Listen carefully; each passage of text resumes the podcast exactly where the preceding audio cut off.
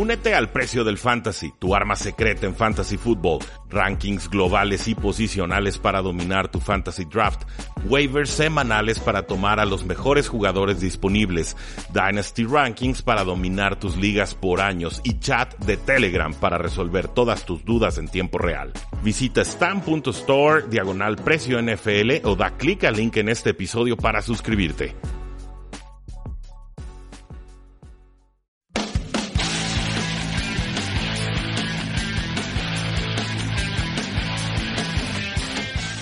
Saludos pueblo, bienvenidos a Tres y Fuera, donde la NFL no termina y nosotros tampoco. Mi nombre es Rudy Jacinto, ya me conocen, me encuentran en Twitter como arroba NFL y es para mí un gusto, como siempre, poder platicar con ustedes acerca de todo lo que está sucediendo a lo largo de la NFL. Les confieso, he tenido mucho trabajo en estos últimos días, muchísimo trabajo estos últimos días, pero eh, un compañero un amigo, un seguidor en Twitter, Ramiro Arias Chávez, arroba Ramiro Arias, me mandó un mensaje y dije, ok, definitivamente tengo que grabar un programa porque me lo están pidiendo de buena manera. Me dice, Ramiro, cuatro días sin programa y nos pone una foto de un, gato reclamando ahí en, modalidad meme. Eh, me dio tanta risa que pues me hice un tiempito y sí, vamos a platicar sobre lo que ha sucedido en la NFL. Le dije, bueno, ya me pediste el programa, ya se va a hacer lunes, miércoles y viernes, los estamos haciendo en off-season, ya saben, en temporada regular, es un episodio por día eh, laboral, lunes, martes, miércoles, jueves y viernes. Le dije, bueno, órale, ¿cuál tema quieres que presentemos? Y nos dice Ramiro, pues como cuatro. Eso me pasa por preguntar. Así que vamos a taclear estas preguntas y después algunas notas generales de la NFL para que se puedan ir tranquilos a su fin de semana. Recuerden, no beban y manejen al mismo tiempo. Nos dice Ramiro, estamos a vísperas del Fantasy Draft. ¿Quién crees que quedará como receptor número 2 en Green Bay? Creo que va a quedar Marqués Valdés Scantling, fue el que más brilló entre los novatos el año pasado. Sigo teniendo una ligera predilección por Jerónimo Allison, pero parece que él lo van a utilizar más como receptor slot. Eh, lo hemos comentado en episodios anteriores, el, volumen de targets de Devontae Adams es fuertísimo, creo que fue el segundo que más targets tuvo, solo uno detrás de Julio Jones. Eh, Aaron Rodgers ha dicho le quiero dar aún más pases a, a Devontae Adams y el único que pudo de alguna manera quitarle ese volumen de pases en la ofensiva fue Jerónimo Allison, los pocos juegos que estuvo en el campo, se lastimó muy pronto en la temporada y entonces ahí fue donde Devontae Adams explota. Creo que vamos a ver muchas formaciones con tres receptores, una ala cerrada y un corredor. También me gustaría ver esta innovación ofensiva de dos alas cerradas, un corredor y dos receptores. Eh, pero ciertamente Aaron Rodgers generalmente ha optado por tener más wide receivers, por lo cual creo que el orden de importancia va a ser obviamente Devontae Adams, pero detrás de él Marqués del Scantling. En tercer lugar, Jerónimo Allison como eh, receptor slot, que creo que todavía puede ser productivo ahí. Estoy hablando quizás de unas eh, que les gusta unas 750, 800 yardas con 3 o 4 touchdowns, un rol eh, importante, pero no quizás trascendental para el fantasy football. Y detrás de él, pues Equanimous St. Brown, que por talento a mí me sigue pareciendo eh, el mejor de todos, salvo Devonte Adams, pero él sí se vio muy poquito en la temporada anterior de pedigrí colegial, Economos St. Brown me queda claro que era el más importante de todos estos jugadores. Entonces, tengan ese nombre en la mente, pero yo, mi apuesta, si voy a querer al receptor número 2 de los Packers, voy a seleccionar a Marquez Valdez Scantling por ahí de la ronda 10 o de la ronda 11. Ahora nos pregunta también, ¿ves a Dante Pérez como receptor número 1? Eh, creo que le va a tomar un año más, pero me gusta muchísimo Dante Pérez. Eh, tiene una, una cualidad que es muy difícil de de generar en la NFL y es separación. Es un receptor que una y otra y otra vez genera mucha separación de sus defensores, le lancen o no la pelota. Entonces, eso le hace mucho más atractivo como opción de pase para un quarterback, sea Nick Mullins, sea CJ Beathard o sea Jimmy Garoppolo, que esperemos ahora sí se mantenga sano. Entonces, ¿hay una probabilidad de que se quede como número uno? Sí. ¿Probabilidad significativa? Sí, sí la hay. Pero eh, a cuál, receptor vamos a desplazar. Porque si hablamos de receptor número uno, entonces estamos diciendo, creo que va a tener mejor temporada que una Mari Cooper con los Vaqueros de Dallas. Creo que va a tener una mejor temporada que Keenan Allen. Eh, creo que va a tener una mejor temporada que Mike Evans. Es más o menos es el, rango de receptores. Creo que va a tener mejor temporada que Stephon Diggs o Adam Thielen.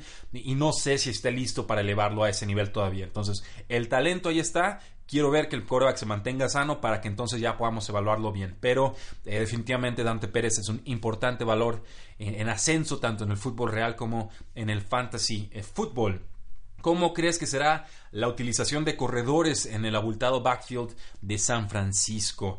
Eh, para los que no saben, tenemos a tres corredores de importancia en este backfield. Tenemos, eh, primero tenemos a Jarek McKinnon, que fue la contratación estrella del año pasado, llegaba a los vikingos de Minnesota condiciones Park fenomenales en estas pruebas de Scouting Combine. Eh, salía con unas pruebas atléticas de ensueño absoluto.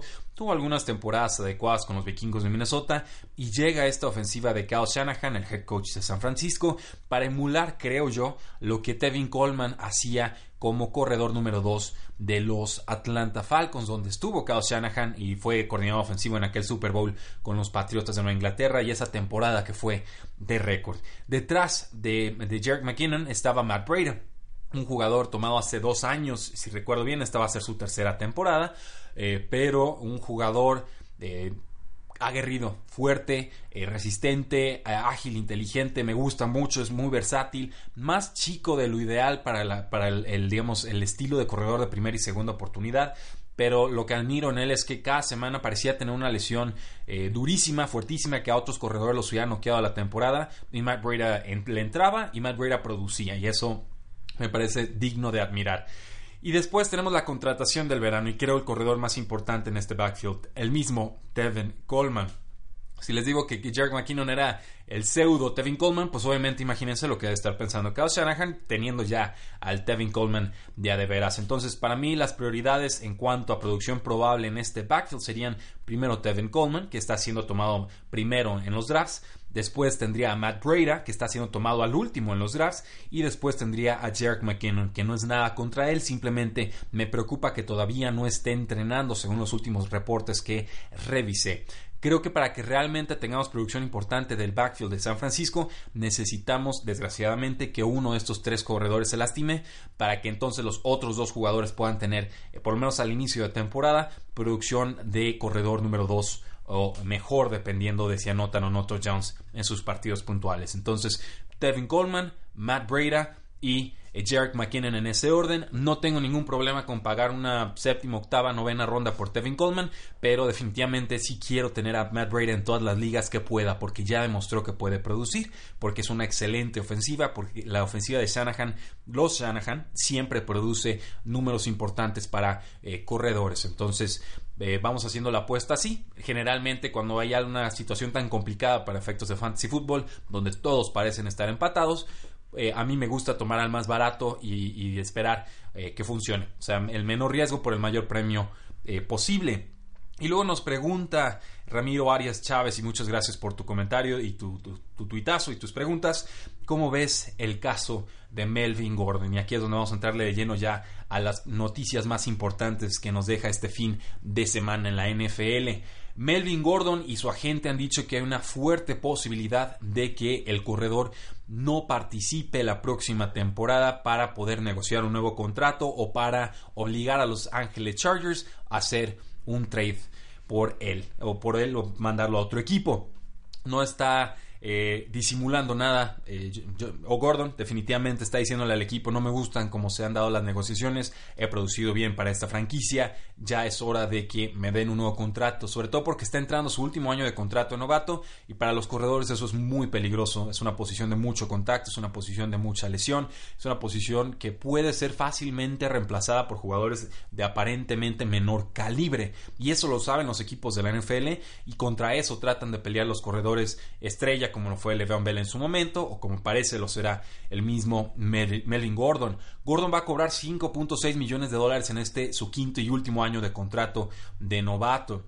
La mayoría de los equipos no le están ofreciendo dinero importante a los eh, corredores. De hecho, si promediamos la posición en cuanto a salarios, solamente los pateadores y los eh, punters o despejadores están cobrando menos que los corredores en la NFL. Entonces es una posición absolutamente devaluada, a diferencia de como era hace 10 o 20 años cuando el corredor era a veces tomado en las primeras 10 rondas de los respectivos eh, drafts. Es algo que muy rara vez vemos en la era moderna. ¿Por qué digo que es reemplazable el talento de corredores? Pues vean, con, los Steelers, James Conner reemplazó de, buena manera a Le'Veon Bell. Me parece mejor jugador Le'Veon Bell, pero James Conner lo cubrió su, cubrió su ausencia con creces. Con los Kansas City Chiefs. Perdimos por suspensión a, Kareem Hunt, lo cortamos del equipo y llega Damian Williams, que no había hecho absolutamente nada con nadie. Un buen pass catcher ahí con, con los eh, Miami Dolphins, pero muy desaparecido eh, y, ocultado en el roster. Y produce de forma magistral partidos con 100 yardas y touchdowns múltiples en varios de los duelos. Entra como titular la próxima campaña. Hasta CJ Anderson, que no tenía un trabajo en diciembre, que estaba con su esposa y se comí mucho, estaba ella embarazada, tuvo un hijo y pues la verdad me puse a comer con ella y subí de peso. Eh, pues lo vieron, en la su postemporada fue magnífica con Los Ángeles Rams, él ya es corredor con los Detroit Lions. Entonces es una posición reemplazable y la advertencia ahí está. Todd Gurley, el vecino de Los Ángeles, pero con los Rams. Todd Gurley va a costar 9.2 millones de dólares en espacio salarial esta campaña. Eso es cuatro veces más que Alvin Kamara de los Santos de Nueva Orleans en su contrato novato, que Philip Lindsay en su segundo año como novato con los Denver Broncos y que James Conner que está entrando a su tercera temporada combinados. O sea, el contrato de Camara, el contrato de Philip Lindsay, el contrato de James Conner, lo multiplicamos por cuatro y más o menos nos da lo que cuesta Todd Gurley para los Rams esta próxima campaña. Claro, con Gurley ahora estamos hablando de que su, rodilla es artrítica, lo cual es normal en una, tras una ruptura del ligamento cruzado anterior, se puede generar o probablemente se generan condiciones artríticas. El mismo Melvin Gordon eh, tiene también esta, esta situación, aunque no pareciera en grado tan, eh, tan grave, tan importante como si lo tiene Todd Gurley, pero, pero Melvin Gordon ha tenido mucho volumen de trabajo a lo largo de su carrera, viene de, de Wisconsin, que es una universidad que le gusta correr y vaya que desquita a sus corredores. Entonces, está probablemente buscando unos 11 millones de dólares Melvin Gordon. Entiendo al jugador, tiene derecho a pelear lo que él cree que es justo, parece que está dispuesto a perder dinero con tal de conseguirlo, pero tampoco culpo a Los Ángeles Chargers en esta ocasión por no querer darle ese dinero, sobre todo por la forma en la que otros equipos, como por ejemplo los Patriotas de Nueva Inglaterra, están armando sus rosters. Sí invierten mucho en corredores, sí en veteranos en su segundo o tercer contrato, pero no ponen todo el dinero en un solo jugador en vez de pagarle a uno 11 millones, prefieren pagarle a 3 o 4, 3 o 4 millones, para entonces, en caso de que se lastime a uno, todavía tengas buena producción de los otros 2 o 3. Creo que ese es un modelo más sano de construir en la NFL, creo que es un modelo financieramente más eh, balanceado pero eh, ciertamente hay equipos como los Rams que no sé si se arrepientan o no, como los Vaqueros de Dallas que parece le quieren ofrecer la extensión de contrato a Ezekiel Elliott, como los Jets de Nueva York que le ofrecieron mucho dinero también a Le'Veon Bell, que sí están dispuestos a pagar ese dinero. ¿Habrá alguna franquicia dispuesto a hacerlo? Yo creo que los Chargers no, pero algún otro equipo de la NFL quizás sí. Veremos cuánto tienen que pagar para tener a Melvin Gordon un año y complicado, un año, su último año de contrato de novato y seguramente porque le exigirá a ese nuevo equipo, en caso de que se dé un trade, un contrato oneroso de doble dígito millonario, 10 o 11 millones de dólares sería mi estimado. Eh, Adam Schefter de ESPN nos dice que los Houston Texans no contratarán un general manager en este 2019. Esto después de que no pudieron conseguir a Nick Caserio, que es director de Player Personnel con los Patriotas de Nueva Inglaterra. Me da la impresión de que Nick Caserio sí quería dar el brinco, pero todavía por contrato no se lo permitieron los Patriotas de Nueva Inglaterra. Seguramente en el 2020 sí veamos ese maridaje entre eh, Nick Caserio y los Houston Texans, pero por lo pronto los Texans despidieron a su general manager Brian Gain después de un año y medio pareció muy apresurado, aunque no me gustó su último draft. Y pues bueno, no pueden considerar ni Caserio, lo cual creo que trastoca sus planes. Definitivamente no despides a un general manager así porque sí. Gana la partida Bill O'Brien, pero sí me da la impresión de que es alguien con quien es muy difícil eh, trabajar, una personalidad muy, muy eh, ríspida. Eh, les hablé del draft suplementario hace dos días. Y bueno, el único que fue tomado en este draft suplementario fue de quien hablamos, la primera opción, el safety de Washington State, Jalen Thompson, llega a los Arizona Cardinals a cambio de una quinta ronda del 2020. Entonces los Cardinals adelantan un pick del próximo draft para conseguir un safety en este año. Eh, tienen dos quintas rondas los, los Arizona Cardinals. Era razonable poder apostar o empeñar una aquí con Thompson, que era el mejor talento en este draft.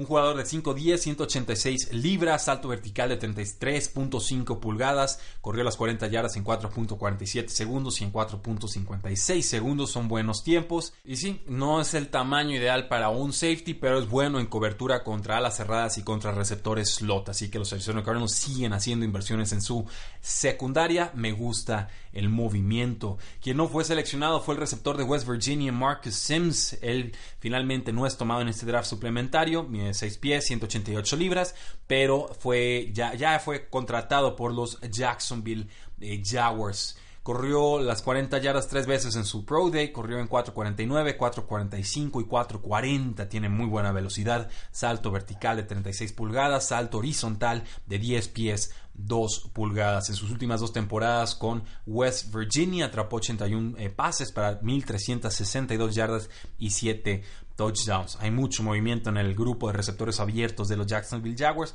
Va a estar difícil que se haga un lugar en el roster, pero ciertamente no hay jugadores consolidados como para pensar que no se pueda hacer un lugar en el roster si impresiona en, en los juegos de pretemporada con los Detroit Lions. El safety Glover Quinn se retira después de 10 temporadas en la NFL. Eh, fue cortado por los Lions en febrero, 33 eh, años, no consiguió el contrato que estaba buscando. Finalmente decide anunciar su despido de los emparrillados. Estuvo cuatro temporadas con los Texans, después pues bueno, estuvo seis temporadas con Detroit. Con los Texans lo convirtieron en una cuarta ronda del 2009.